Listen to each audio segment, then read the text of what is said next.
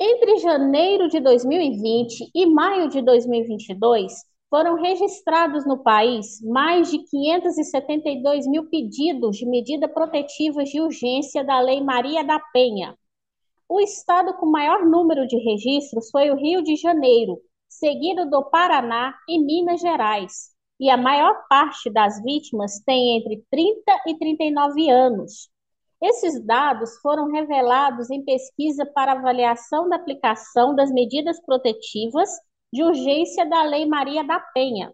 Foi encomendada pelo Conselho Nacional de Justiça em conjunto com outras instituições. Campanha pelos 21 dias de ativismo pelo fim da violência contra a mulher.